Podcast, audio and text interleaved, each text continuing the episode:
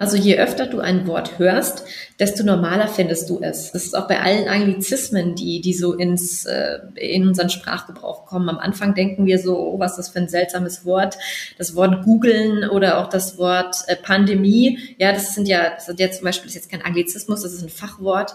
Ähm, es ist ein Adaptionsprozess. Wir gewöhnen uns total schnell an Wörter und deswegen ist es auch häufig so am Anfang ganz viel Widerstand, weil es sich komisch anfühlt, so ein Wort zu benutzen. Aber jedes Mal, wenn wir es aussprechen, tragen wir dazu bei, dass es für uns selbst und auch für unsere Umwelt gewöhnlicher wird. Und das ist ein ganz wichtiger Sprachadaptionsprozess. Es freut mich, dass du eingeschaltet hast und mich ein kleines Stück auf meiner Suche nach dem Hier und Jetzt begleitest. In meinem Podcast unterhalte ich mich mit spannenden Menschen, die mir neue Perspektiven aufzeigen und mich auf meinem Weg in ein Leben mit mehr Achtsamkeit inspirieren. Mein Name ist Daniel Rieber, ich bin Coach für Mindful Leadership und Mitgründer von WeVolve, einer Beratung für neue Führung und Unternehmenskultur. Der bewusste Umgang mit Sprache beschäftigt mich schon seit langer Zeit und deshalb freue ich mich sehr auf die heutige Folge mit Dr. Simone Burrell. Simone ist Sprachwissenschaftlerin und Geschäftsführerin der linguistischen Unternehmensberatung. Dieses Jahr veröffentlichte sie ihr Buch Sprache denkt Female über intelligente Sprache für selbstbewusste und wertschätzende Kommunikation. Wir sprechen über die Rolle von Sprache in Unternehmen am Beispiel von gendergerechten Formulierungen und darüber, wie unsere Sprache unsere Wahrnehmung der Realität und unser eigenes Mindset beeinflusst. Viel Spaß beim Hören! Ähm, ich freue mich sehr, dass du Zeit gefunden hast heute. Und ich habe mich total gefreut auf das Gespräch, weil mich das Thema gerade sehr, sehr äh, interessiert und ich mich sehr damit beschäftige. Also wie unsere Sprache und unser Geist zusammenhängen und wie wir durch unsere Sprache Einfluss nehmen können darauf, wie wir denken, wie wir die Welt wahrnehmen und auch mit welchem Mindset wir rumlaufen. Und äh, deshalb freue ich mich einfach, dass wir jetzt eine Stunde zusammen haben und äh, bin sehr gespannt auf das, was du zu erzählen hast. Ebenso, vielen Dank, lieber Daniel, für die, für die Einladung. Äh, ich freue mich auch immer wieder sehr darüber, wenn, wenn Menschen mir schreiben, die das Thema Sprache ergründen wollen. Mhm. Und ähm, das Thema Sprache bewegt sich ja wirklich überall, sei es jetzt im professionellen oder im privaten Kontext. Und, und wie du ja auch schon gesagt hast, es hat eine enorme es hat einen enormen Einfluss auf unser Denken, auf unser Handeln, auf die Art, wie wir Beziehungen zu anderen Menschen eingehen, aber auch zu uns selbst. Äh, und deswegen ist es eigentlich für jede Person, die, also meines Erachtens, die erfolgreich führen möchte, die erfolgreich arbeiten möchte, die erfolgreich ihr Leben gestalten möchte, so der erste Touchpoint, mit dem sie sich mal beschäftigen sollte.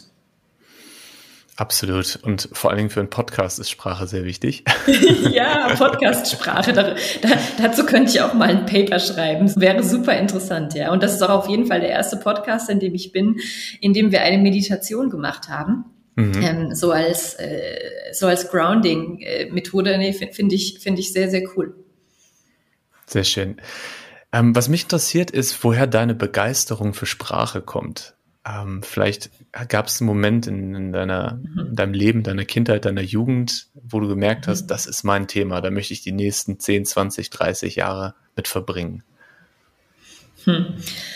Also ich habe schon ähm, als, als Schulkind sehr gerne Texte geschrieben. Das hat sich damals eben noch auf Tagebücher, nur auf Tagebücher ja ähm, ausge, ausgelegt. Die, die eigenen Bücher, die kamen dann, dann erst später, aber ich habe schon immer so eine, ja, so, so einen Drang gespürt, mich, mich über Schriftlichkeit mitzuteilen. Andere Menschen nutzen auch die Mündlichkeit sehr gerne und, und, und quatschen ewig lang. Ich war eigentlich immer eher die Person, die das schriftliche Medium genutzt hat. Also daher ähm, Sprache war für mich immer vor allem auch in der Schriftlichkeit interessant. Und dann später in der Oberstufe ähm, habe ich festgestellt, dass ich total gerne Gedichte analysiert habe. Mhm. Also dass ich mich gefragt habe, mit welcher Strategie wird eine gewisse Wirkung durch Sprache erzeugt? Was gibt es für Stilmittel? Wie werden Wörter aneinandergereiht? Warum ist das so? Und da konnte ich mich wirklich sehr, sehr für begeistern, auch für Lyrik immer noch. Mhm. Äh, die meisten anderen haben das gehasst.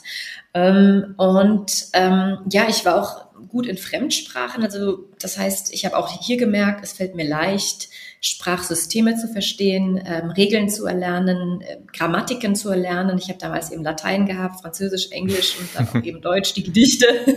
ähm, äh, und ja, da, da, da hat sich dann eine Affinität dazu also wirklich gezeigt, aber es war nicht so, dass ich damals schon wusste, dass ich eine Unternehmensberatung gründen würde, die sich auf Linguistik spezialisiert. Also mhm. das, das war mir nicht klar, ja, damals. Und dann habe ich ja später ähm, Anglistik und Germanistik studiert, habe dann äh, im Bereich Germanistik promoviert, also auch, auch im Bereich der Sprachwissenschaft und habe mich dann aber dort immer stärker auch auf sogenannte Gebrauchstexte spezialisiert, also Geschäftsberichte oder auch ein Podcast, das wäre auch ein Gebrauchstext, eben in, in mhm. der mündlichen Form tatsächlich, das ist kein lyrischer Text, wobei kann man sicherlich auch lyrisch machen, aber mich hat dann auch interessiert, wie, wie wir insgesamt Sprache eben benutzen in der Alltagskommunikation und da habe ich das dann eben immer weiter ausgeweitet und habe auch viele Sachen versucht zu kombinieren. Ähm, ja, und letztlich auch meine Begeisterung für Sprache ist eben, wie du in der Anfangssequenz schon, schon gesagt hast, sicherlich auch, auch darin begründet, dass ich mich sehr für die Psychologie interessiere, mhm. von Menschen, von Gruppen, von Organisationssystemen. Und da ist ja Sprache ein ganz, ganz großes kulturbildendes Element. Ja, du hast gerade schon erzählt, dass ähm, du heute sogar Unternehmen berätst ähm, mhm. linguistische Unternehmensberatung. Wie, wie, mhm. wie kam der Schritt von der Wissenschaftlerin zur Unternehmensberaterin? Ähm, ich habe die Wissenschaft immer geliebt. Ich, ich liebe sie auch immer noch und habe jetzt auch über verschiedene Punkte wieder zu ihr zurückgefunden, mhm. dass ich Fachbücher schreibe, dass ich eine eigene Buchreihe rausgebe. Ähm, aber mir war sie immer zu langsam. Also gerade die Geisteswissenschaften ähm, in denen ich äh, gearbeitet habe, an der, der, an der Uni Heidelberg war das damals, ähm, ja, waren eher aus meiner Sicht konservativ unterwegs. Also wir haben uns eher mit Themen beschäftigt, die meines Erachtens schon zehn Jahre alt waren und ich wollte einfach was Aktuelles gerne beforschen. Ich wollte auch vor allem angewandt ähm, forschen. Das ist auch etwas, was in den Geisteswissenschaften nicht so alltäglich ist, dass du dich jetzt wirklich mit solchen Texten beschäftigst. Nehmen wir das Thema Podcast. Mhm. Es ist nicht so alltäglich, dass du jetzt forschen würdest darüber, ähm, wie ist ein, ein Podcast sprachstrukturell aufgebaut, sondern ist dann doch eher die Frage, okay, wie hat Goethe seine Werke aufgebaut? Wie sind irgendwelche Arzt-Patientengespräche, whatever, aufgebaut? Also ähm, genau, das war mir einfach immer zu, zu weit weg von der ta tatsächlichen Realität der Menschen. Und ähm, nach meiner Doktorarbeit bin ich dann eben erst in ein äh, Finanzdienstleistungsunternehmen eingestiegen als Kommunikationsleiterin, ähm, habe den Job dann nach einem Burnout nach einem halben Jahr später gekündigt. Mhm. Und da hat sich dann eben was Zweites gezeigt in meiner ähm, Persönlichkeit, dass ich eben ein ganz, ganz großes Freiheitsbedürfnis habe. Mhm. Ähm, also ich möchte schnell arbeiten, ich möchte freiheitlich arbeiten und ich möchte vor allem selbst Entscheidungen treffen. Und dann kam wieder so diese Erinnerung zurück, okay, du hast doch immer gerne Sprache gemacht, du hast auch immer gerne getextet und somit habe ich das dann intuitiv einfach weitergemacht, auch ohne die äh, tatsächlich das Ziel, dass daraus ein Unternehmen entsteht. Das ist dann über die, die Jahre daraus geworden. Ich bin einfach quasi meiner Leidenschaft gefolgt und somit hat das dann auch für mich gestimmt. Du tu das, was du wirklich gerne machst und dann wird sich dann auch, auch daraus Dinge selbst ergeben. Ja. Und du hast gerade angesprochen, dass äh, dich vor allem so aktuelle Themen begeistern. Ja. Und es gibt ja, ja, wirklich viele Themen, die mit Sprache zu tun haben. genau genommen hat wahrscheinlich alles mit Sprache zu tun, womit wir uns tagtäglich beschäftigen. Ähm, du hast in einem äh, Vortrag von der Zeitakademie gesagt, äh, den mhm. ich gerne auch verlinke, es gibt kaum yeah. Denkvorgänge, bei denen Sprache keine Rolle spielt. Und ähm, deshalb, was mich interessieren würde, ist, was sind so die, die aktuellen Themen, mhm. wo du wirklich Begeisterung spürst, also wo du dieses Gefühl hast, da will ich mitreden, im wahrsten Sinne des Wortes. Mhm. Also ein, ein ganz großes Thema, zu dem wir viel arbeiten, zu dem ich auch, auch selbst weiter forsche, ist gendergerechte Sprache. Mhm. Ja, ganz klar. Das ist in den letzten zwei Jahren äh, so aus, aus einer Nischenecke, also die ja schon immer existiert hat, also schon seit den 80er Jahren wird, wird dazu ähm, geforscht, auch aus der Genderlinguistik und wird darüber debattiert. Aber jetzt die letzten zwei Jahre ist das so aus dieser nischigen Ecke nochmal rausgekommen, eigentlich in den Mainstream. Und es hat sich stark politisiert, mhm. emotionalisiert. Ja, es gibt Menschen, die die haben große Angst davor, dass ihnen ihre Privilegien dadurch weggenommen werden, dass sie jetzt irgendwie äh, sprachpolizeilich äh, geahndet werden. Ja, ähm, die sprechen vom Gender Gaga. Also da ist ganz, ganz, ganz viel Angst in diesem Diskurs und auch viel Unwissen. Ja. Und da sehe ich natürlich um auf deine Frage zurückzukommen, ganz großen Bedarf und auch einen ganz großen Wunsch von meiner Seite mitzureden, um eben mehr Fakten in diesen Diskurs reinzubringen, weil es ist bisher überhaupt nicht nachgewiesen, dass Nachteile entstehen durch gendergerechte Sprache. Es gibt dagegen viel mehr Vorteile. Ich denke, da kommen wir auch noch drauf, äh, wenn wir noch ein bisschen ins Thema einsteigen. Ähm, und gendergerechte Sprache, genau das, das ist eben etwas, was, äh, was mir auch sehr, sehr nahe liegt, weil es eben ein Thema auch ist, da, da kommt ein, ein weiteres großes Thema ähm, raus, was ich gerne schon immer auch bearbeitet habe, nämlich das Thema Gerechtigkeit. Mhm. Also wer hat Teil an einem gewissen Diskurs, ähm, wer hat nicht Teil, wer wird ausgeschlossen. Also das heißt, gendergerechte Sprache ist ein großes Thema, aber auch das zweite große Thema ist äh, so politische Sprache, wer hat überhaupt Teil an einem politischen Diskurs, wie sehr werden Menschen dazu angeregt, sich mit Politik zum Beispiel zu beschäftigen, wie sehr werden sie auch wieder ausgeschlossen. Das ist was, was mich interessiert. Mich interessiert Jugendsprache wahnsinnig. Mhm. Ähm, wie sich da über das Internet neue Sprachformen entwickeln, gerade auch Anglizismen, die da ja ganz, ganz viel Einfluss erhalten haben, aber auch die Frage, wie das Türkische auf die Jugendsprache ein, einwirkt, so dass wir eine Entwicklung sehen äh, hin zu diesem typischen Beispiel, ne, dass wir nicht mehr sagen, ich gehe zum Bahnhof, sondern Jugendliche oft sagen, ich gehe Bahnhof. Also es werden Präpositionen ausgelassen. Letztlich lässt sich das alles auch nochmal drunter fassen, so Sprachwandelphänomene. Die reizen mich total zu gucken, wie sich Sprache entwickelt, wie sich Sprache wandelt. Statistisch gesehen alle 50 Jahre haben wir so einen Sprachwandelshift und der deutet sich gerade total stark an und mhm. da möchte ich unbedingt mitreden. Ja, ich, ich merke auch deine Begeisterung gerade.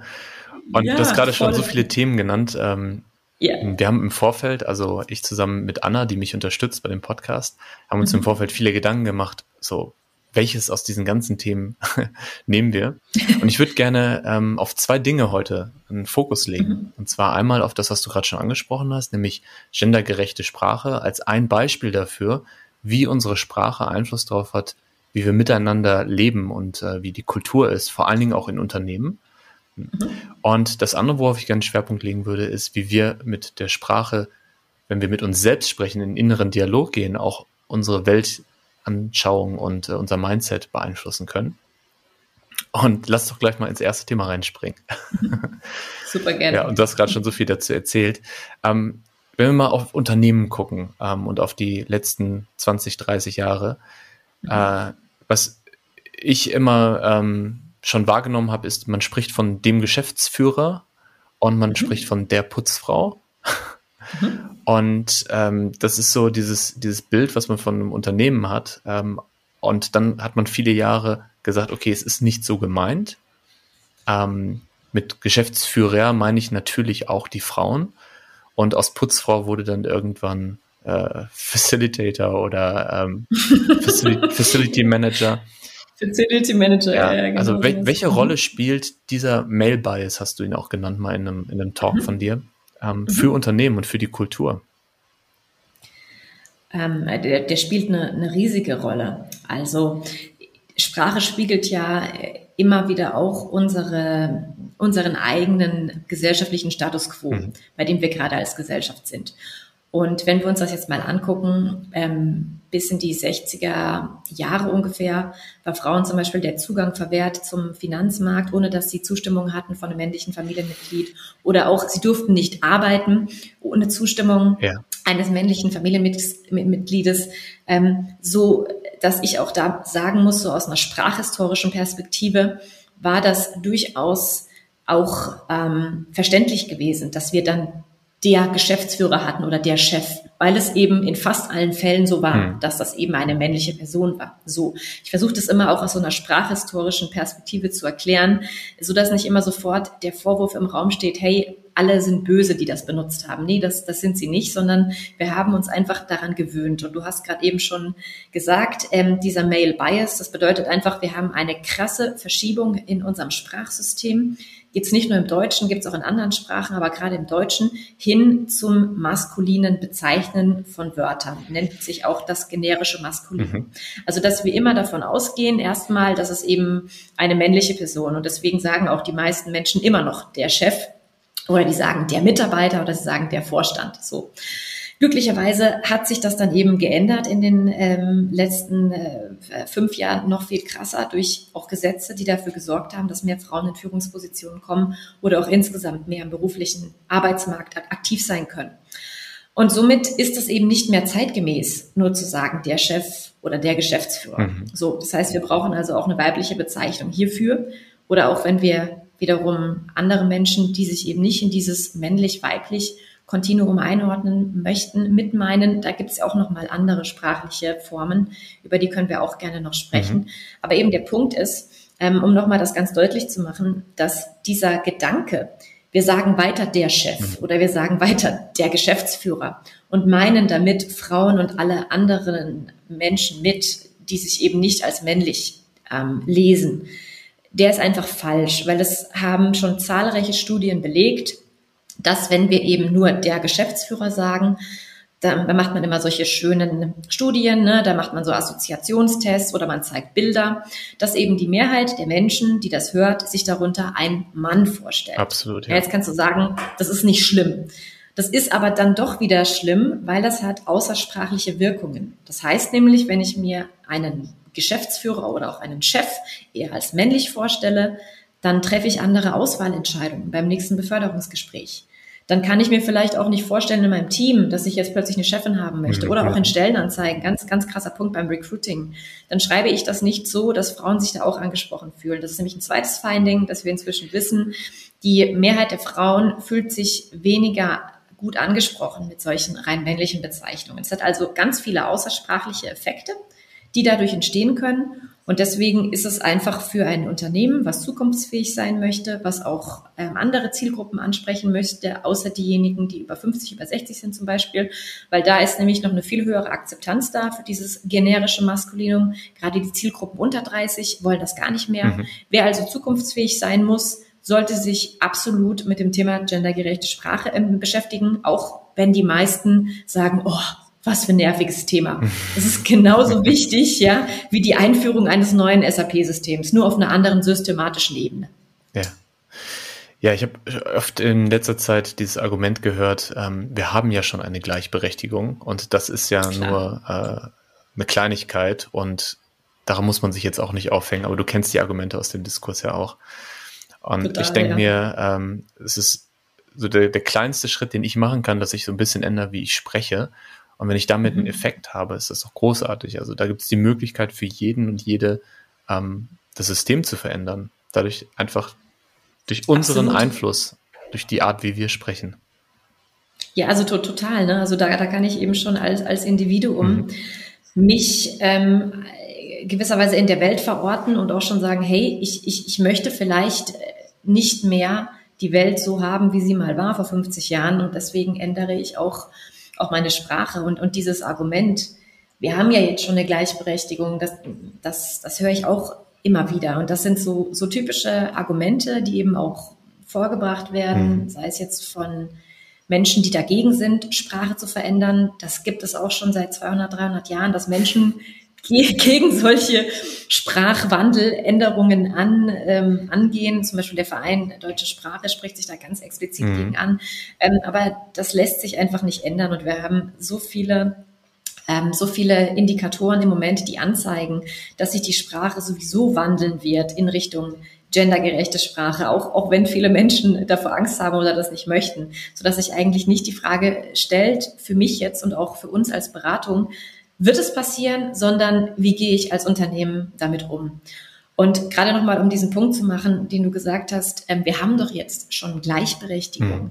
Das ist wahnsinnig, ähm, ja, das ist das ist eine, eine wahnsinnig privilegierte Sichtweise, das, das zu denken, weil wenn wir uns mal wirklich statistisch angucken, ähm, wie es denn aussieht, wir haben keine Parität in Führungspositionen, mhm. wir haben keine Parität in politischen Ämtern, äh, wir haben keine Parität äh, in, in Hochschulen, wir arbeiten ja auch viel in Hochschulen, da haben wir ungefähr 20 bis 30 Prozent Professorinnen. Ähm, wir haben keine Parität, wenn es um Bezahlung geht. Also da ist immer noch ein ziemlicher Gender Pay Gap zwischen Männern und Frauen. Und gerade auch, wenn man sich nochmal Paarbeziehungen zum Beispiel anschaut, so die letzte Domäne der Gleichberechtigung ist, sage ich immer wieder, wieder auch umgegangen wird mit Geld oder wer sich um Kinder kümmert. Das ist nicht ähm, wirklich gleichberechtigt, so dass wir sagen können, hey, wir sind da schon total weit. Ähm, Deutschland ist total am Ende, wenn wir uns angucken, was andere europäische Länder machen. Island ist da zum Beispiel Vorreiterin, mhm. ähm, aber Deutschland hat sehr, sehr viel Nachholbedarf und Daher ist die Sprache nur ein kleiner Schritt von vielen, die noch gegangen werden müssen, damit Menschen wirklich gleichberechtigt sind. Ja, ich finde das ein schönes Beispiel für, für Systemik auch. Also, mhm. das, ähm, es gibt das große System, die große Struktur mhm. mit Institutionen, die sagen, wie Sprache ist. Ja. Und dann gibt es aber die Möglichkeit, die ich als Individuum habe im Alltag. Und genau. ähm, ich glaube, was ich mir sehr wünschen würde, ist, wenn die HörerInnen ähm, von diesem Podcast einfach ähm, mitnehmen für sich, sich Moment zu nehmen, zu reflektieren. Also passt die Sprache dazu, wie ich als Mensch sein möchte. Ja, und welchen Einfluss habe ich auf die Gesellschaft durch meine eigene Sprache? Das finde ich, finde ich sehr schön. Ja. ja, und vielleicht auch was, was, also ich, ich finde es auch immer wichtig, den Aspekt einer der Höflichkeit auch mit, mit zu bedenken, weil ich spreche ja auch mit anderen Menschen. Und wenn ich dann jemanden anspreche mhm. und ich verwende aber immer nur die menschliche, äh, die männliche Form, dann habe ich ja auch in gewisser Weise ähm, also nehme ich nicht die Realität der anderen Person wahr. Und das habe ich ja gerade vorhin auch schon gesagt. Die jüngeren Zielgruppen, ähm, die bewerten das als einen ganz äh, wichtigen Aspekt bei der Wahl ähm, des nächsten Jobs oder auch überhaupt des, des Berufseinstiegs, ob es ähm, einem Unternehmen oder auch einer Hochschule oder einer Kommune, whatever, wohin sie gehen, ähm, ob die sich auch sprachlich an sie anpassen. Ja. Und somit ist das eben nicht nur eine Entscheidung für mich, sondern es ist auch eine Entscheidung, ähm, ob ich meine Zielgruppe ernst nehme, mit der ich spreche und ob ich auch im Gespräch jemanden ernst nehme, mit dem ich spreche. Und du hast eben diesen schönen glottalen Stop gemacht im mündlichen. Der ist ja jetzt äh, so, seit ein, zwei Jahren wird das auch viel im Radio gemacht. Ähm, gegen den wird auch sehr, sehr stark vorgegangen, gerade aus rechten Ecken, was auch nicht in gewisser Weise historisch zu verstehen ist, weil das Deutsche kennt ganz, ganz viele Wörter mit diesem glottalen Stop, zum mhm. Beispiel Spiegel, Ei oder auch vereisen. Das mhm. heißt, es ist ein ganz probates Mittel im Deutschen, das einzusetzen. Und das nutzen ähm, inzwischen auch mehr und mehr Unternehmen. Zum Beispiel Audi hat sich dafür entschieden, Otto hat sich dafür entschieden.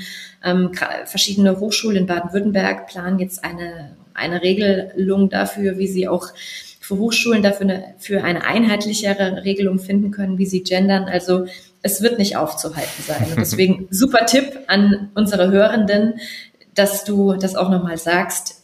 Überlegt das mal selbst, ja, wie wollt ihr sprechen in Zukunft? Ja. Jetzt hast du gerade Hörenden gesagt. Das finde ich auch ein interessanter mhm. Punkt. Ähm, also es gibt die Möglichkeit, einfach von Hörer zu sprechen und alle zu mhm. meinen. Es gibt die Möglichkeit zu sagen Hörer und Hörerinnen und es mhm. gibt die Möglichkeit, Hörende zu sagen. Und dann diese neue, ich sag mal neue, aber mhm. jetzt relativ neue Möglichkeit, HörerInnen. Ich habe mich am Anfang des Jahres habe ich mir vorgenommen, das so zu machen. Und ich habe äh, mhm. ich habe ja die Möglichkeit, auch meine Podcasts zu schneiden und nochmal zu hören. Yeah. und es fällt mir nicht leicht. Also mhm. ähm, es fühlt Glaub sich für mich ja. noch nicht natürlich an und ich vergesse mhm. es häufig. Mhm. Ähm, für mich ist es aber wichtig, weil ich gerne ähm, betonen möchte auch, dass ich alle gerne ansprechen möchte und ähm, vielleicht dadurch auch einen Beitrag leisten kann ähm, mit den Zuhörenden, die, die das ja. dann äh, für sich dann irgendwann auch als natürlich empfinden. Aber wenn wir jetzt mal gerade dabei sind, also was ist deine präferierte Variante und äh, mhm. wie kann man das zur Normalität werden lassen, dass es sich natürlich mhm. anfühlt, dass es wirklich Teil unseres, ja. unserer Sprache, unseres Seins wird?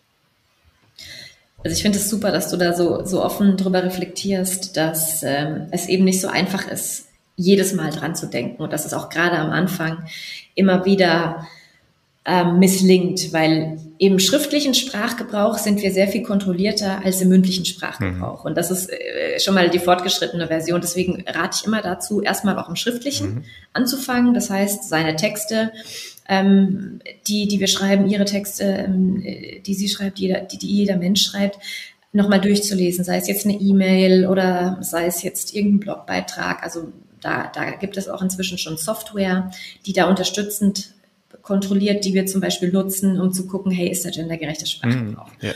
Und im Mündlichen sind wir weniger kontrolliert. Also es braucht sehr viel Übung, damit du gleichzeitig, während du sprichst, dich ähm, sozusagen auf der Metaebene beobachtest, welches Wort du auswählst. Ähm, und du hast es eben ja auch schon mal so ein bisschen angerissen. Es gibt drei Möglichkeiten, für die ich mich entscheiden kann. Entweder ich nutze die Paarform Hörerinnen und Hörer nur Hörer zu nutzen und alle mitzumeinen, funktioniert nicht, hatten wir ja mhm. vorhin schon, weil da werden nicht alle mitgemeint. Also deswegen müsste es eigentlich immer die Paarform sein, Hörerinnen und Hörer. Ja. Dann haben wir die, die sogenannten orthografischen Varianten. Ähm, für die hast du dich vorhin mündlich ent entschieden. Da hast du gesagt, HörerInnen. Mhm. Das würde jetzt im Schriftlichen so abgebildet werden, dass du entweder ein Sternchen machst, ein Unterstrich oder ein Doppelpunkt. Mhm. Das sind eben diese drei Varianten, die gerade auf dem Markt sind. Und das ist, da ist mal, ja, das wird viel ausgehandelt noch. Ja. Und das ist auch ein ganz, ähm, ganz wichtiger Indikator dafür, dass wir sehen, es ist gerade ein krasser Sprachwandel, der im Gange ist.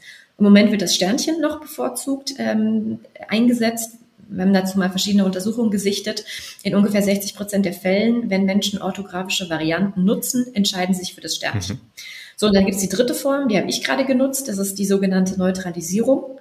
Hörende, dass eben versucht wird, das Thema Geschlecht komplett aus dem Wort wegzunehmen. Mhm. Das ist ein bisschen schwierig im Deutschen, weil das Deutsche ist eben ein, eine Sprache, die, die nutzt eben auch die geschlechtliche Markierung innerhalb ähm, auch von, von Bezeichnungen, von, von, von Funktionsbezeichnungen. Das, das ist in diesem Fall eben Hörerinnen und Hörer. Aber es geht bei den meisten Wörtern, dass du eine Neutralisierung nutzt. Zum Beispiel auch, dass du nicht mehr sagst Arbeitgeber, sondern du sagst Arbeitgebende. Mhm. Du sagst nicht mehr Lehrer, du sagst Lehrende. Bei dem Wort Studierende, das, das war zum Beispiel die erste Neutralisierung, die gibt's schon gefühlt ewig. Ja, ja. Ähm, und die ist auch inzwischen weitestgehend ähm, ja konventionalisiert, also die wird angenommen und da, da sagen eigentlich alle gefühlt Studierende. Und ich sage immer, eigentlich ist es nur wichtig, dass jemand sich für eine Möglichkeit entscheidet und das dann auch durchzieht. Es wird eben am Anfang nicht immer, haben wir schon gehabt, ne? Es wird nicht immer einfach sein, gerade im mündlichen Sprachgebrauch darauf zu achten, aber es wird dann immer häufiger auch zur Normalität werden oder du hörst das dir nochmal an und verbesserst dich oder vielleicht weist dich jemand auch darauf hin, hm, hier hast du gerade nicht gegendert. Also mhm. ähm, das ist ganz normaler Adaptionsprozess, der dauert bestimmt ein bis zwei Jahre, bevor das so richtig fließend im, im Mündlichen auch, auch übergegangen ist in einen, in einen, in einen selbst. Das ist aber auch nicht problematisch, sondern es geht immer nur darum, erstmal das Mindset, sich sich sozusagen nochmal ähm, abzudaten, sich bewusst zu machen, ich möchte was in meiner Sprache zu ändern und das Ganze dann nochmal ähm, auch im Mündlichen zu reflektieren. Und da helfen zum Beispiel auch Sprachaufnahmen, immer wieder auch von sich selbst. Mhm. Gerade wenn, wenn du viel im öffentlichen Raum unterwegs bist, ähm, jetzt im Podcast oder auch unsere Hörenden, vielleicht, vielleicht macht ihr Vorträge oder ihr, ihr habt, habt einen Talk oder auch sonst, nehmt euch das auf, hört euch das nochmal an und dann entstehen solche Sprachlernmomente, in denen ihr reflektieren könnt, okay, hier habe ich gegendert, hier nicht, achte ich das nächste Mal noch mehr drauf. Ja. Du hast gerade Studierende genannt. Das ist tatsächlich ein schönes mhm. Beispiel, weil da fühlt ja. es sich für mich normal an. Und ich erinnere mich aber noch genau an den Moment, als ich das das erste Mal gehört habe und die Hände über dem Kopf zusammengeschlagen habe und gedacht habe, warum? Das war noch ein ganz anderes Mindset, bestimmt auch schon 15 Jahre her ja. oder so. Ne? Und auch einfach Gewohnheit, mhm. ne? Also je öfter du ein Wort hörst, desto normaler findest du es. Ja. Das ist auch bei allen, allen Anglizismen, die, die so ins, äh, in unseren Sprachgebrauch kommen. Am Anfang denken wir so, oh, was ist das für ein seltsames Wort? Das Wort googeln oder auch das mhm. Wort äh, Pandemie. Ja, das sind ja, das sind ja zum Beispiel, das ist jetzt kein Anglizismus, das ist ein Fachwort. Ähm, aber Corona ist ein schönes Beispiel. Auf Während dieser Fall. Zeit haben wir ganz viele Wörter ja. aus der medizinischen Fachsprache übernommen, die wir am Anfang ein bisschen strange fanden und die verwenden jetzt alle Leute durchgehend. Also so, so ein Verb wie verimpfen, mhm. ja, verimpfen. Äh, das hat niemand davor genutzt außerhalb des, des medizinischen oder auch des, des technischen Sprachgebrauchs. Also ähm, es ist ein Adaptionsprozess. Wir gewöhnen uns total schnell an Wörter und deswegen ist es auch häufig so am Anfang ganz viel Widerstand, weil es sich komisch anfühlt, so ein Wort, Wort zu benutzen. Aber jedes Mal, wenn wir es aussprechen, tragen wir dazu bei, dass es für uns selbst und auch für unsere Umwelt mhm. gewöhnlicher wird. Und das ist ein ganz wichtiger Sprachadaptionsprozess. Ich habe im Moment noch zwei Situationen, in denen ich Unsicherheit spüre.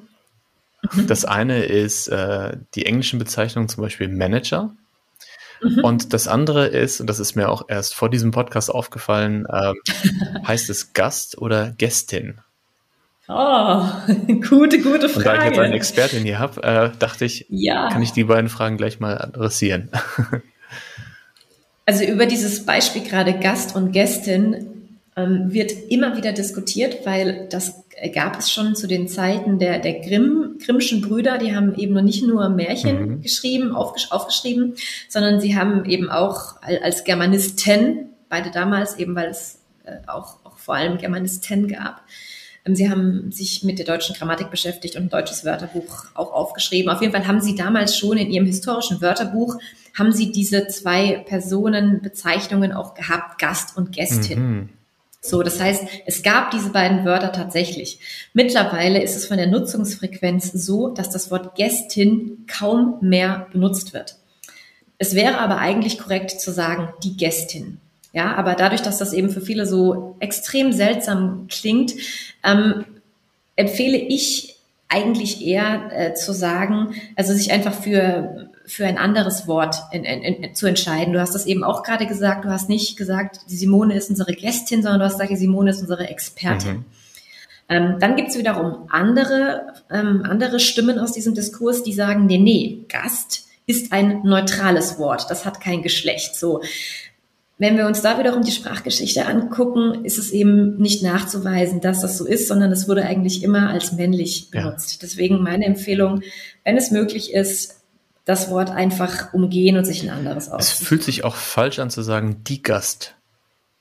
Genau, das ist, ja. äh, das ist auch für uns, ähm, wir, wir haben ja auch als Menschen ganz viel so intuitives Sprachgefühl. Ja. Wir wissen das dann eigentlich und wir fühlen uns und deswegen eher ein anderes ähm, Wort dafür benutzen. Ja, wenn ich sage, wenn ich jemanden begrüßen möchte, kann ich sagen, hey, liebe Teilnehmende, ich kann sagen, ähm, liebe Anwesende, ich kann sagen, liebe alle in, in, ähm, äh, in, in, in E-Mails zum Beispiel. Ich kann es auch komplett umgehen. Ich kann einfach sagen, schön, dass ihr alle da seid. Also das hat nochmal was viel inklusiveres, was viel direkteres. Ähm, das Wort Gäste insgesamt, das ist auch, auch ein Wort, ähm, bei dem ich glaube, dass es, Entschuldigung, jetzt habe ich mein Headset hier halb ruiniert. Ich glaube, dass das wird sich auch vielleicht mehr und mehr aus unserem allgemeinen Sprachgebrauch verabschieden, mhm. weil es eben jetzt gerade auch durch den, durch den Internetgebrauch, äh, durch unsere technisierte Kommunikation, wir, wir sprechen nicht mehr so viel mit dem Wort Gäste. Wir sagen, das ist unsere Community, mhm. Ähm, das ist mein Homie. Also wir haben viel, viel mehr auch englische Begriffe aus dem Sprachgebrauch, die, die reinkommen. Und das wird sicherlich irgendwann überflüssig werden. Zum Wort Manager. Mhm. Das Wort Manager wird ganz gerne so als, als Zwischenschritt benutzt, weil Menschen kein äquivalentes Wort finden im Deutschen. Ich würde es auch nicht nutzen, weil es gibt den sogenannten Think Manager, Think Mail Effekt. Mhm. Ähm, weil auch das Englische hat Probleme mit äh, einem Mail Bias mhm. und es gibt eben viele Untersuchungen, die eben zeigen, wenn du schreibst Manager oder wenn du sagst Manager, dann, dann fühlen sich da eben auch eher männliche Personen angesprochen und weibliche werden nicht repräsentiert. Ich empfehle hier immer einfach zu sagen Management, das Management. Dann habe ich eben eine, eine gemeine Funktionsbezeichnung, die nicht auf Frauen und auch nicht auf Männer anspielt. Oder auch hier wieder zu, zu etwas zu, zu, zu nehmen, was, was neutral ist. Wir hatten vorhin das Thema Putzfrau. Mhm. Ja, ich würde hier auch das Geschlecht komplett weglassen. Ich würde nicht sagen Putzfrau oder Putzmann. Ich würde Putzkraft mhm. sagen. Also es gibt wirklich schon viele Wörter, die auch existieren im Deutschen, die auch immer schon existiert haben. Die sind jetzt nicht neu eingeführt worden, sondern die sind einfach nicht so gebräuchlich. Und es gibt ein, ein schönes Wörterbuch, da, kann man, da könnt ihr reingucken, das heißt geschicktgendern.de, das ist auch ähm, kostenlos nutzbar. Da sind solche Umschreibungen auch immer schon drin und da gibt es eben viele schöne andere Wörter, die genutzt werden können, anstatt unseres Beispiels jetzt Putzfrau, zum Beispiel Putzkraft oder Putzpersonal ähm, oder Putz, ähm, Putzkolonne, äh, verschiedene Arten, das, das anders zu umschreiben. Okay, das heißt, da darf man kreativ sein. Absolut, ja. muss, muss, muss. Ja. muss. Ähm, mir fällt gerade noch ein Beispiel ein. Ich hoffe, das ist äh, okay für dich. Und zwar. Klar, immer. Wo es sich für mich auch wieder ganz komisch angefühlt hat. Und dann im Nachhinein habe ich aber gedacht, dass es eigentlich Sinn macht. Und zwar der Körper bei einer mhm. Frau Mhm. Da hat eine ähm, Trainerin mal die Körperin gesagt. Das hat sich für mich sehr komisch angefühlt und ich habe aber dann gedacht, es ja. ist ja ein weiblicher Körper. Also offensichtlich ja kann es ja nicht sein, dass man hier eigentlich die weibliche Form nutzen muss. Ja, das ist ähm, eine sehr, äh, sehr, sehr, sehr komplexe Frage, wirklich, wie, wie da vorgegangen werden sollte, weil ähm, im, das ist ein, ein tolles Beispiel dafür, eben der Körper wo wir eine Trennung haben. Da ist das grammatische und das biologische Geschlecht ein anderes. Das ist im Deutschen ein bisschen tricky. Also grammatisches Geschlecht ist in diesem Fall eben Maskulinum, ne, der Körper. Aber das biologische Geschlecht des Wortes Körper ist, ist eigentlich erstmal ein neutrales, weil der Körper ist an sich erstmal nicht Maskulinum und Femininum, mhm. sondern wir, wir haben ein, ein äh, also aus dem Lateinischen kommt, Korps, ähm, kommt dieses, dieses Wort und das ist erstmal nicht geschlechtlich.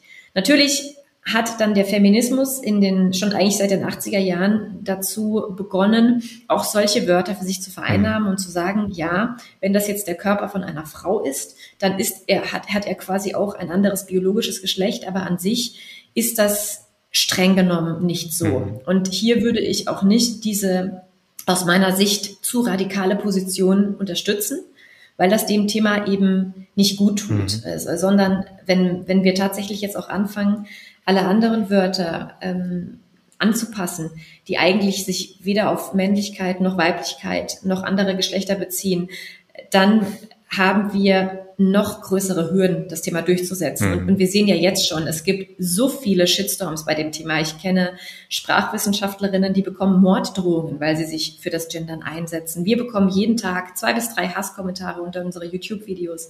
Also es gibt noch so viele Menschen, die dieses Thema überhaupt nicht ähm, verstehen und auch, auch versuchen zu unterdrücken, dass ich jetzt erstmal ähm, dazu raten würde, sich bei bei dem Fall jetzt der Körper der Frau, also sich auch hier bei der Körper zu bleiben mhm. und das nicht anzupassen. Ähm, letztlich kann das sein, dass das in 50 bis 100 Jahren nochmal anders ist, anders ist, weil sich, wie gesagt, Sprache weiterentwickelt. Das können wir nicht vorhersagen. Aber wie gesagt, ähm, jetzt würde ich das noch nicht unterstützen. Ja, das ist vielleicht tatsächlich ein schönes Beispiel dafür, wie fließend diese Grenzen sind. Also total. Und das auch als Einladung zu sehen, dafür ähm, immer wieder das Mindset auch zu hinterfragen. Also vielleicht ist es jetzt in, in deinem ja. Fall, wie du gerade beschrieben hast, für dich fühlt sich das jetzt gerade nicht richtig an, eher vielleicht sogar kontraproduktiv im Moment, mhm. aber vielleicht ändert sich das ja auch wieder. Ne? Also wirklich so fluid zu bleiben, wie Sprache ja auch schon immer war. Ja. Genau. Ich würde gerne zu unserem zweiten Themenblock rüberspringen. Ähm, vielleicht mhm. noch, noch abschließend, äh, ich glaube, dass gendergerechte Sprache, so wie ich dich kennengelernt habe, was ich auch über dich und euer Unternehmen gelesen habe, ein Thema von vielen ist für Unternehmen. Also ich glaube, dass ähm, es noch ganz, ganz viel, worüber du sprechen könntest, wie in Unternehmen Sprache dazu führt, eine bessere Kultur zu entwickeln. Aber vielleicht ist das ja ein schöner, schöner Einblick schon mal gewesen, ein konkretes Thema. Super, ja. Genau, der zweite Themenschwerpunkt war ja die Wirkung von Sprache auf das eigene Mindset. Und mhm. das interessiert mich natürlich als jemand, der Achtsamkeit praktiziert, als jemand, der Coach ist, äh, der auch selbst sehr viel mit Selbstcoaching arbeitet, mit Affirmation, mit Meditation, den ganzen Dingen. Ähm, und deshalb finde ich es spannend, darüber mal zu sprechen, ähm, wie diese innere Stimme, die wir haben, äh, was die für eine Macht auch hat. Ken, kennst du deine, kennst du deine innere Stimme? Ich, ich habe mehrere. Ja. ich habe mehrere und die sind nicht immer alle wohlwollend. Ähm, die, die sind miteinander im Dialog, die sind im Streit. Mhm. Manchmal sind sie einer Meinung, dass das kommt aber nicht so häufig vor. Äh, ja, also extrem wichtiges Thema, mhm. weil es ist einfach ja, es ist einfach grandios, unsere Möglichkeiten, die wir haben. Du hast das eben angesprochen im, im Bereich Coaching, im Bereich Meditation, im Bereich Selbstaffirmation, auch die gesamte, der gesamte Bereich der Psychotherapie zum mhm. Beispiel, arbeitet vor allem über sprachliche Dynamik, weil es eben, es werden Angebote gegeben, den inneren Monolog oder auch Dialog oder Multilog in meinem Fall. Ich hoffe, ich hoffe, die meisten haben einen, einen Multilog und nicht nur einen Monolog. Absolut. Ähm, den zu verändern. Du haben das ja auch vorhin in dieser, in dieser schönen Anfangsmeditation gesagt. Ähm, und, und alle Menschen, die, die meditieren oder auch die solche geführten Entspannungsreisen machen oder die, die sich auch vielleicht solche, solche Traumreisen anhören, die, die kennen das ja auch an sich. Wie, wie wir uns selbst dadurch ähm, positiv ähm, beeinflussen können, wie wir uns positiv manipulieren können. Allein, dass wir gewisse Wörter selbst benutzen oder dass wir gewisse Wörter auch hören. Mhm. Und da hat Sprache einfach eine sehr, sehr große Macht. Die wird natürlich, leider zeigen das auch viele politische Systeme, genutzt für Manipulation und Propaganda. Mhm. Die kann, können wir aber natürlich auch sehr positiv selbst nutzen, weil wenn das nicht so wäre, dann würde die ganze Psychotherapie nicht funktionieren die, und auch das ganze Coaching und so, das, das arbeitet ja alles mit sprachlichen Methoden, wie ich alternative Realitätsangebote oder auch alternative Angebote mit mir selbst zu reden anbiete. Ein, ein ganz profanes Beispiel, was wir auch alle kennen aus dem Leben. Ich kann ein Glas auf den Tisch stellen und ich kann es mit Wasser begießen und dann kann ich sagen, je nachdem, wie ich es betrachte, das Glas ist halb leer oder es ist halb voll je nachdem, welche Perspektive ich einnehme. Ja. Ich kann auch sagen, ähm, das ist auch so ein typisches Beispiel aus dem unternehmerischen Diskurs, hey, das ist eine tolle Chance oder ich kann sagen, hm, das ist ein Problem. Mhm. Je nachdem, welche, äh, wir nennen das aus der, aus der Linguistik Perspektivierung, je nachdem, welche Perspektivierung ich auf etwas einnehme, ähm, kann ich unterschiedliche Realitäten und auch Gefühle erzeugen. Allein dadurch, dass ich meine Sprache ändere. Und deswegen ist das ein riesiger Fundus für alle Menschen, die an ihr Mindset arbeiten mhm. möchten, aber auch für alle Menschen, die sowas professionell anbieten. Ja, ich erinnere mich gerade an so einen Cartoon, den ich mal gesehen habe mit dem Glas ja. Wasser, das man erkennt. Ja. Von allen Varianten. Am schönsten fand ich, äh, das Glas ist 100% gefüllt, 50% mit Wasser, 50% mit Luft.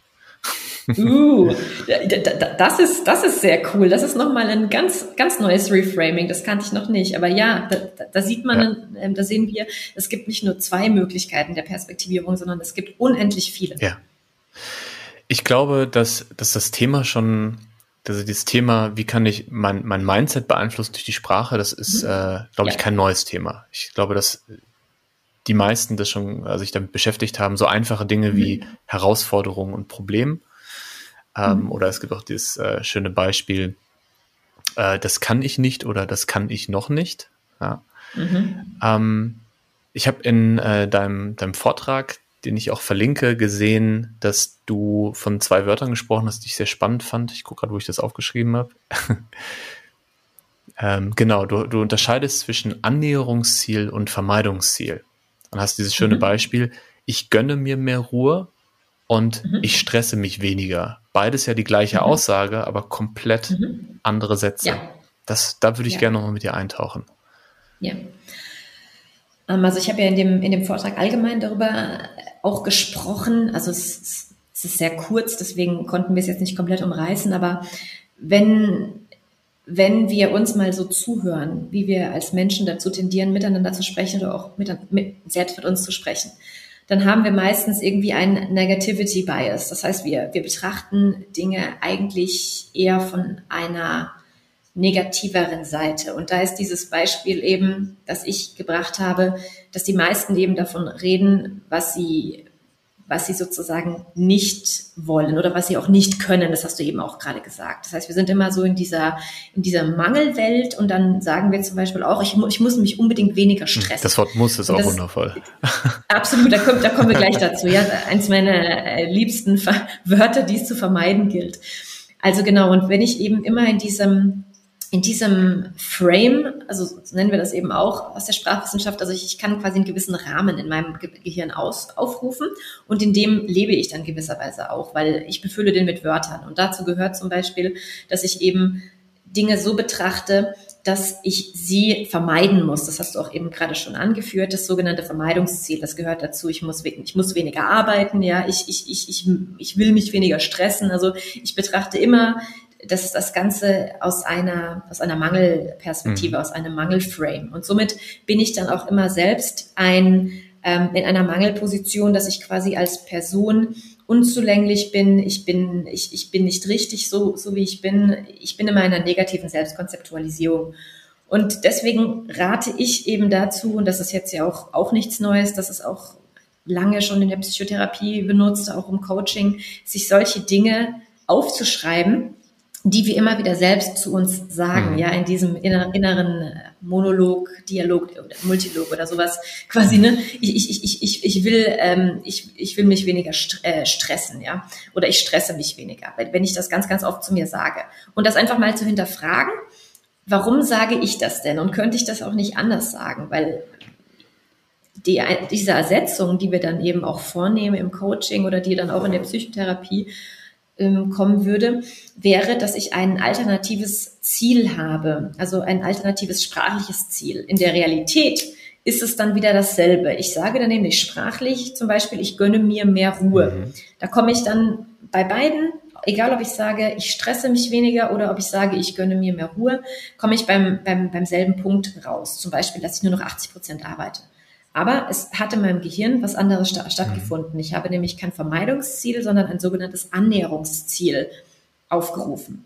Und durch diese zwei Wörter, die da drin sind, gönnen und das zweite Ruhe, wird eben was in mir aufgerufen, ähm, ein anderer Frame. Ja, nicht dieser Negativity Frame, sondern ein Positivity Frame, weil alle Menschen möchten sich gern was gönnen und äh, fast alle Menschen möchten auch Ruhe. Und die, die meisten Menschen möchten keinen Stress und ähm, vermeiden ist auch wieder ein, ein negativ besetztes Wort. Also dadurch kann ich allein schon durch diese sprachliche Ersetzung eine andere Realität schaffen. Also weniger Vermeidungsziele, mehr Annäherungsziele sprachlich verbalisieren. Und wenn wir jetzt diese schönen Beispiele nehmen und äh, das versuchen in unseren Alltag zu integrieren, wir haben eben schon darüber gesprochen, äh, was fühlt sich natürlich an und was nicht. Mhm. Mhm. Und ähm, ja, wie, wie schaffe ich es am besten, dass ich auf der einen Seite möglichst schnell in so eine Natürlichkeit komme, also dass dieser, mhm. dieser Prozess nicht so lange ist. Und mhm. aber auch, dass meine Umwelt und ich selber nicht denke, ich bin irgendwie ein Roboter oder äh, ja. ein äh, unempathischer Mensch, der versucht nur noch in äh, linguistischen Formeln, äh, Frameworks zu sprechen. Ich habe das Thema in diesem mhm. Podcast auch schon öfter gehabt, zum Beispiel, wenn es um GFK, um gewaltfreie Kommunikation geht. Mhm. Ja. Also wie kann ich mit jemandem in einer angespannten Situation, die emotional sehr geladen ist, äh, ja, gewaltfrei kommunizieren, ohne dass es klingt, als wäre ich ein Roboter. Das finde ich so spannend, die Frage. Vielleicht hast du da noch eine Perspektive. Mhm. Ah, ja, gut, dass du das ähm, auch noch ansprichst. Ja, also gewaltfreie Kommunikation oder auch achtsame Kommunikation, das sind ja also wirklich alles Bereiche, die solche Dinge auch mitdenken. Und ich glaube, dass das Erste, was uns allen schon hilft, ist, uns von diesem Perfektionismus äh, zu befreien. Mhm. Alle Leute, die ich kenne, die auch selbst ähm, Trainings geben zu gewaltfreier Kommunikation oder auch selbst ich als Linguistin. Wir sind niemals in allen, allen Prozent der Fällen absolut gewaltfrei. Es ist einfach utopisch, dass wir uns, gerade wenn wir mündlich sind und gerade wie du auch sagst, in einer extrem angespannten Situation, ist es eigentlich kaum möglich, sich jedes Mal äh, so zu monitoren, dass wir uns selbst im Griff haben und wiederum Rückgriff nehmen auf diese Konzepte der gewaltfreien Kommunikation. Also ich glaube, das ist der erste Schritt, zu sagen, hey, ähm, ich kenne überhaupt diese Konzepte und ich bin auch gewillt, achtsam zu kommunizieren.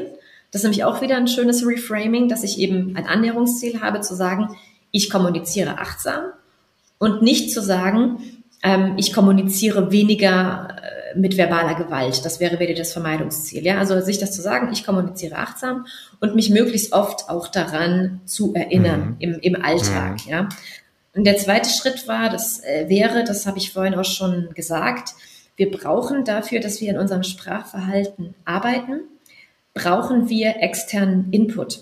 Wir können nicht nur selbst mit uns daran arbeiten. Diesen externen Input kann ich bekommen, indem ich jetzt äh, beispielsweise einen Coach habe oder ich habe Psychotherapie oder ich höre diesen wunderbaren Podcast, in dem wir darüber reden.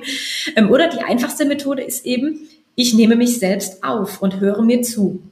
Das ist dann auch ein externer Input, indem ich einfach mal meinen nächsten Vortrag auf mein oder auch vielleicht ein Gespräch mit jemandem auf mein Handy aufnehme.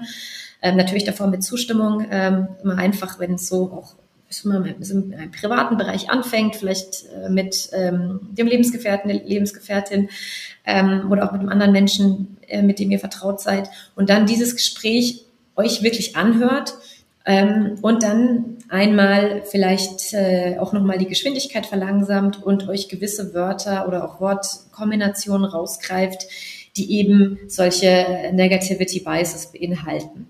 Und allein dadurch, dass, dass ihr dann diese analytischen Zugriff euch, euch gönnt für halbe Stunde mal oder so, ist ein Eingriff in das eigene Sprachverhalten gegeben. Und dann wird es wahrscheinlicher, dass ihr das nächste Mal in einer solchen Situation automatisch euch wieder darum erinnert. Mhm. Das passiert halt eben aber nicht, wenn ich mir immer nur selbst ähm, in meinem Kopf sozusagen zuhöre und denke, ah, ich krieg doch mit, was ich sage. Da kann ich doch einfach das nächste Mal ein bisschen achtsamer sein. Nee, wir blenden ganz, ganz viel von dem, was wir sagen, aus und kriegen das nicht bewusst mit. Deswegen brauche ich immer diesen externen Input. Ja. In äh, der letzten Podcast-Folge, äh, Folge 36 mit Jörn Appel, mhm. da haben wir darüber mhm. gesprochen, wie man Meetings gestalten kann und haben auch sehr, uh, cool. kann ich äh, sehr empfehlen, die Folge. Ja. Kleiner Querverweis. Ähm, nee, da haben wir darüber gesprochen, auch wie äh, Sprache in Meetings eingesetzt wird mhm. und ähm, was manchmal kleine Formulierungen oder Formulierungsänderungen für einen Impact haben können. Und da fand mhm. ich sehr interessant, dass Jörn auch äh, aus, der, aus der Wissenschaft, also aus der Verhaltensforschung mhm.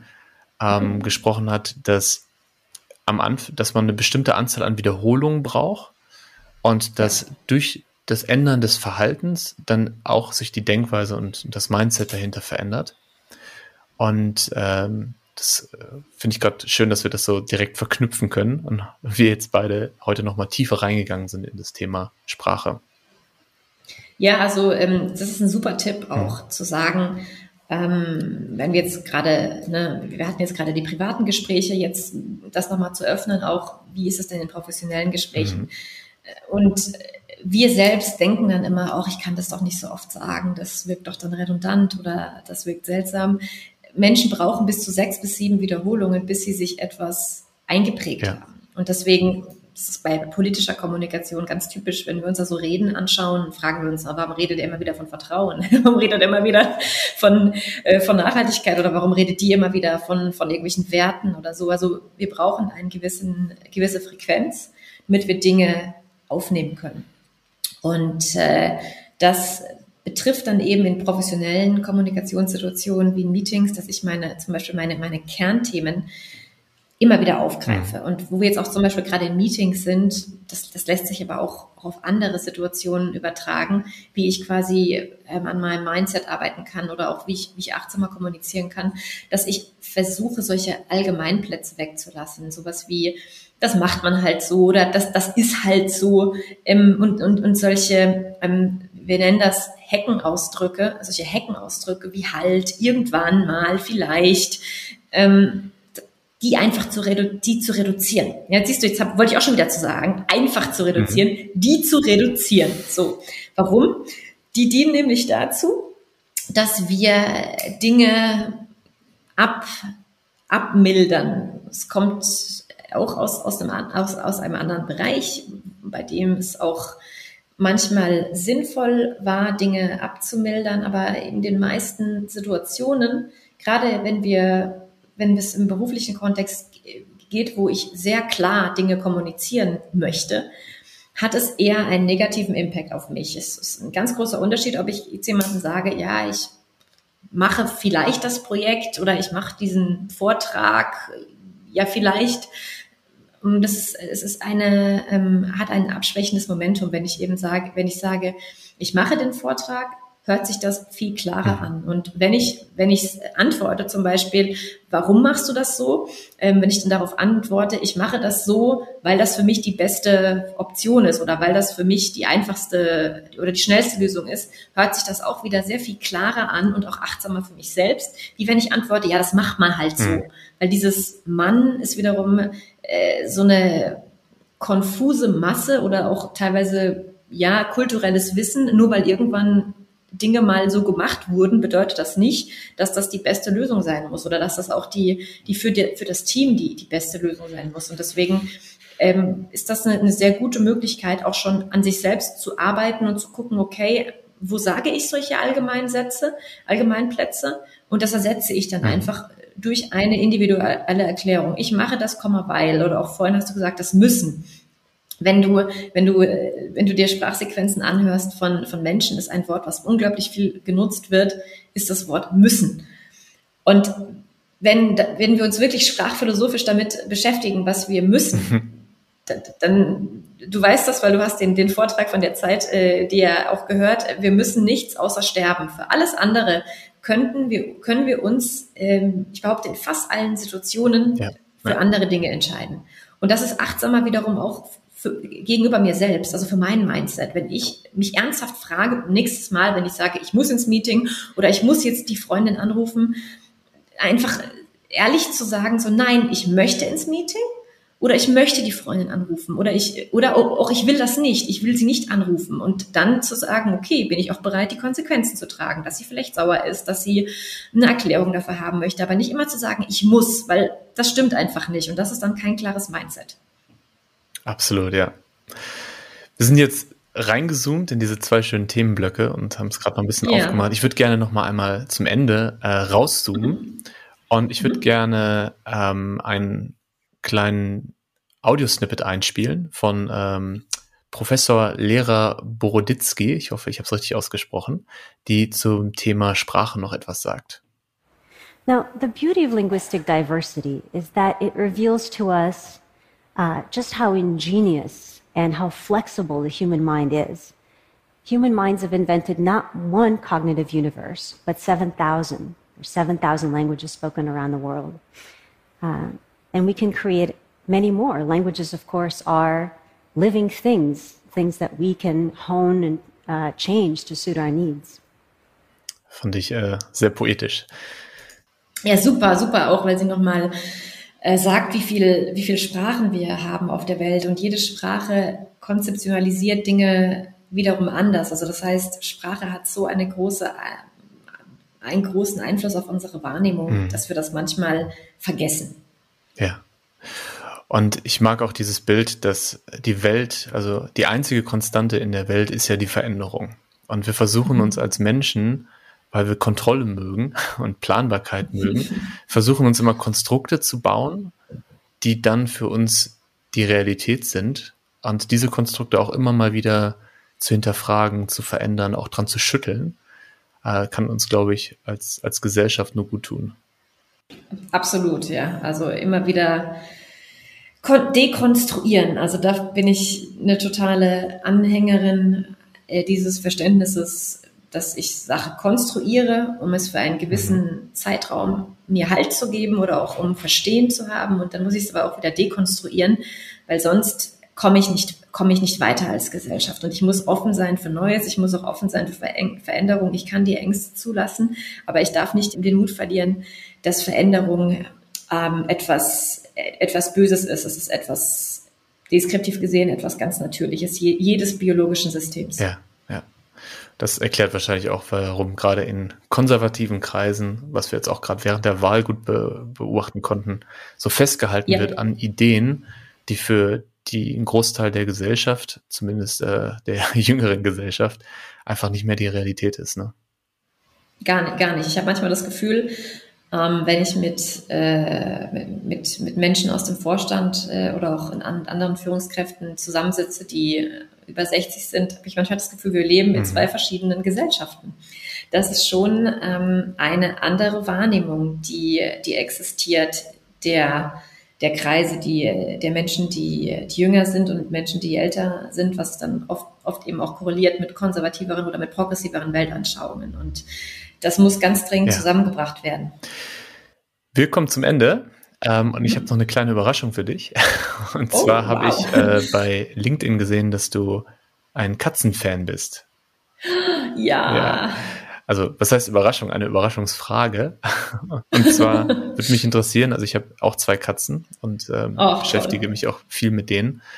Ähm, was konntest du von deiner Katze, deinen Katzen lernen über Sprache? Weil ja ganz offensichtlich ihr eine ganz unterschiedliche Sprache spricht. Ja, wie, cool. Was, was für eine coole Frage. Also ich glaube, ähm, so, so kreativ war bisher, war bisher noch niemand. Das ist echt der kreativste Post Podcast, in dem ich, in dem ich war. I, I love it. Ähm, gute Frage, was ich von, von meiner Katze über Sprache lernen konnte. Ähm, ich glaube, zumindest das äh, Verständnis, dass es unterschiedliche, unterschiedliche Ebenen gibt von, von Sprache, weil mhm. letztlich, ich beschäftige mich ja als Linguistin viel mit der, also auch mit der grammatischen oder auch der, der Wortebene oder der, der Textebene von Sprache. Und das sind alles Ebenen, äh, mit denen ich mit meiner, mit meiner Katze nicht kommunizieren konnte, offensichtlich, weil sie nicht die deutsche Grammatik beherrscht und ich wiederum auch nicht wenn es sowas gibt, ähm, eine Grammatik einer Katzensprache. Aber eben ja, dass es eben Ebenen der, der Sprache gibt, die eben über diese reine Wortebene rausgehen. Also wir haben die Ebene der Mimik, der Gestik, der, der Laute und ich meine, damit konnten wir uns sehr, sehr gut ähm, aus, austauschen und auch zu sehen, dass es möglich ist, über solche Ebenen eine Beziehung auch aufzubauen, mhm. über, ja, über über Blicke, über Bewegungen, ähm, über wiederkehrende Muster, die, die sind und einfach zu sehen, wie multifunktional ja, Sprache ist und dass es im, also auch, auch für Menschen, ja, die unterschiedliche Sprachen sprechen, ja, ähm, oder auch Menschen, die, die gar keine, gar keine Lautsprache, so wie wir sie jetzt können, sprechen, weil sie ähm, weil sie, weil sie stumm sind und die Gebärdensprache sprechen. Ja, also dass es Möglichkeiten gibt zu kommunizieren, mhm. dass, je mehr, dass wir uns aber darauf einlassen müssen, dass wir auch immer auch, ähm, deswegen fand ich das schön, dass du das auch immer wieder betont hast, dass wir nicht davon ausgehen können, dass es eine Realität gibt, die die richtige ist, äh, sondern dass jede Person eine andere Realität hat mhm. ähm, und auch jedes Wesen eine andere Realität auch hat, dass es auch Berechtigung findet und dass es Demut und auch Respekt vor dieser anderen Realität braucht und dass ich mich natürlich auch darauf einlassen möchte. Nur dann kann ich mich auch eben weiter, weiterentwickeln. Und ich glaube, was ich von meiner Katze am meisten gelernt habe, ist, dass Ruhe, wie, wie wichtig Ruhe ist mhm. und wie wichtig Chillen ist. da sind meine auch sehr gut drin. Ja, das ist, glaube ich, äh, Katzen, ist super Katzeneigenschaft. Ja. Wir kommen zu den äh, letzten beiden Fragen. Die mhm. äh, erste Frage ist, wenn es eine Sache gibt, die du den HörerInnen mitgeben möchtest, ähm, was wäre das? Kann ein Tool sein oder eine Idee mhm. oder ja, fang, fangt an. Ja, also ich meine, es ist jetzt 13.10 Uhr. Wenn wir den Podcast aufnehmen, ich weiß nicht, wann er ausgespielt wird. Wenn ihr, wenn ihr uns hört, probiert einfach rum, nutzt die nächste Form, die ihr sprechen möchtet nutzt, nutzt eine Gender-Variante. Probiert es einfach aus, äh, seid, seid bereit, euch darauf drauf einzulassen. Es tut weniger weh, als wir alle denken. Also das Spielerische mit einladen. Genau, spielerischer Umgang ähm, und somit entstehen dann auch wiederum Gespräche in der Gruppe zum Beispiel und das bringt einfach das Thema auf den Tisch, ohne dass wir jetzt gerade politisch darüber diskutieren müssen, sondern ich kann als Individuum meine Sprachverantwortung nutzen und das immer mal wieder, es muss ja nicht jedes Mal sein, aber zumindest einmal am Tag kann ich es irgendwo einbauen in einen Satz. Ja. Und wenn ich mehr über dich erfahren möchte, ähm, wie mache ich das am besten? Gibt es ein Buch, was du empfehlen kannst? Ähm, das Video, was wir eben schon zweimal erwähnt haben, äh, werde ich auf jeden Fall verlinken. Deine Webseite, was, was kannst du ja. empfehlen? Also ich empfehle, ähm, wenn ihr euch mehr ähm, über Sprache anlesen möchtet, empfehle ich euch äh, mein Buch Sprache denkt äh, Female. Da geht es um intelligente und wertschätzende Kommunikation, also auch um vieles, was wir heute gesagt, gesagt haben, achtsame, achtsame Kommunikation. Mhm. Wie reframe ich? Wie arbeite ich mit meinem inneren Monolog, äh, Dialog, Multilog? Wenn ihr euch mehr für das Thema Frauen- und gendergerechte Sprache interessiert, empfehle ich mein Buch Female Leadership. Wenn ihr euch für das Thema mentale Diversität, ähm, Umgang mit verschiedenen menschlichen Konstitutionen beschäftigt, empfehle ich euch meine neue Kolumne im Human Resources Manager ähm, Mental Breakdown, wo ich auch über meinen Burnout, über meinen Umgang mit meiner Angststörung spreche.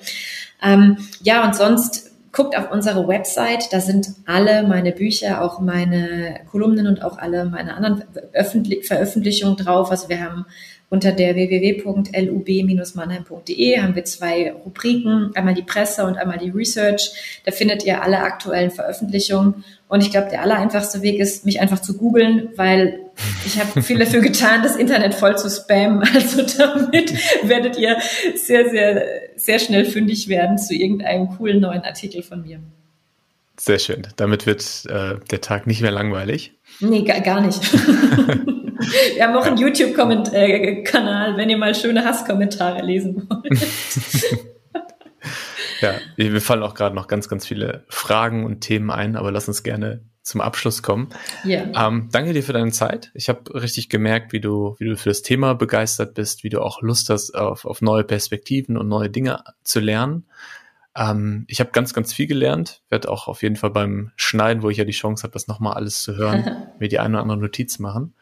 Und ich finde, das ist eine ganz wichtige Arbeit und vor allen Dingen auch äh, gerade jetzt zu diesem Zeitpunkt, das ja eben beschrieben, also es ist gerade eine Veränderung des Bewusstseins auf kollektiver Ebene und das ist, glaube ich, auf der einen Seite etwas, wo sich das äußert, wo man sieht, auf der anderen Seite aber auch etwas, wo es konkret mit beeinflusst wird. Ja, super. Ich, ich habe auch zu danken, äh, Daniel, für diesen wirklich äh, sehr, sehr gut vorbereiteten und, und auch also wirklich intellektuell anspruchsvollen Podcast. Richtig, richtig cool, richtig cool. Auch danke, Anna. Ähm, ich weiß, du hast da auch mit, mitgearbeitet und ich habe mich natürlich ganz besonders über die Katzenfrage gefreut. ja, neben unserem, äh, neben, neben unseren allgemeinen äh, fachlichen Themen eben auch äh, dieses persönliche Thema nochmal integriert zu haben äh, mit der Anfangsmeditation. Das war auch für mich eine neue Erfahrung. Sehr, sehr cool. Vielen lieben Dank dafür. Ich hoffe, diese Folge war inspirierend für dich und du konntest ein paar neue Ideen mitnehmen. Wenn du magst, nimm dir doch einen Moment, um für dich selbst zu entscheiden, welche Sprache, zum Beispiel beim Umgang mit Geschlechtern, zu dir passt, also zu dem Menschen, der du gerne sein möchtest. Alle Links zu Simone, ihren Unternehmen und ihren Büchern findest du in den Show Notes. Viel Spaß beim Stöbern und bleib achtsam.